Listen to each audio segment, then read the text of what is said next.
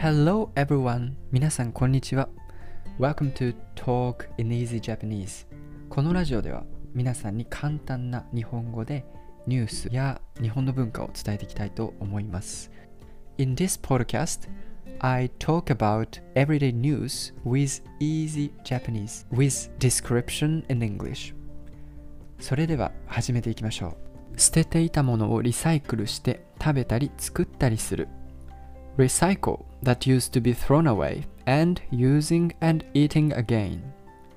So today's new words 捨てる discard 価値 worth 食べ物 food 会社 company 増える increase 野菜 vegetable 果物 fruit 皮 skin 豆 bean 環境 environment So let's start leading 今まで捨てていたものを使って価値があるものを作ることをアップサイクルと言います。食べ物などをアップサイクルする会社が増えています。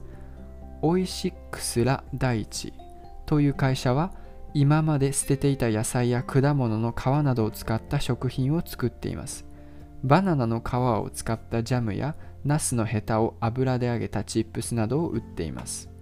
4月の終わりからは東京に店を出して売っています。値段は少し高いですが食べ物を大切にしたい人などが買っています。伊藤園は紙のストローを作ってコーヒーの店で使っています。今まで捨てていたコーヒー豆の皮を紙に混ぜています。ストローを2本作るとコーヒー1杯に使う豆の皮のゴミを減らすことができます。環境を大切にするために食べ物をアップサイクルする会社が増えそうです。Today's news is about um, recently more and more companies is trying to address the project of upcycle called upcycle. This is about um, recycling which used to be thrown away.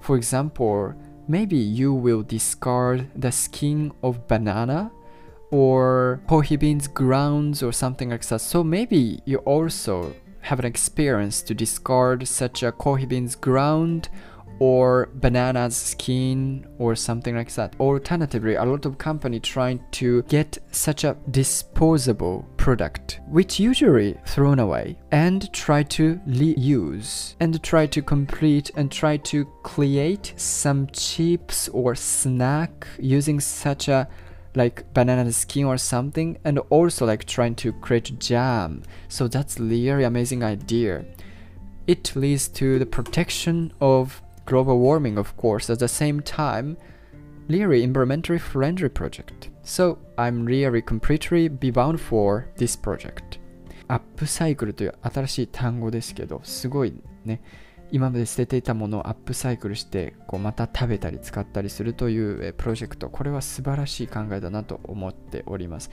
ぜひですねこういう考えが広がって、えー、最終的にはゴミがねあのバックトゥザフューチャーのあのマシンのようにまあ言ってもわかんないと思いますけどほとんどの人はね、えーあの、バックトゥザフューチャーに使われてたあのバナナの皮とかコーヒーの缶を入れてエネルギーにするあのマシンがあったらいいなとは思うんですけどね、まあ、なかなか難しいと思うんでそういうのは。まあでもね、将来的にゴミが全部ゼロになったらそれは素晴らしいものじゃないかなと僕は思います。えー、今日のニュースは以上になります。聞いてくれてありがとう。Thank you for listening. そしてまた次の、えー、ニュースで会いましょう。I'm looking forward to meet you in next podcast. じゃあまたね。バイバイ。See you!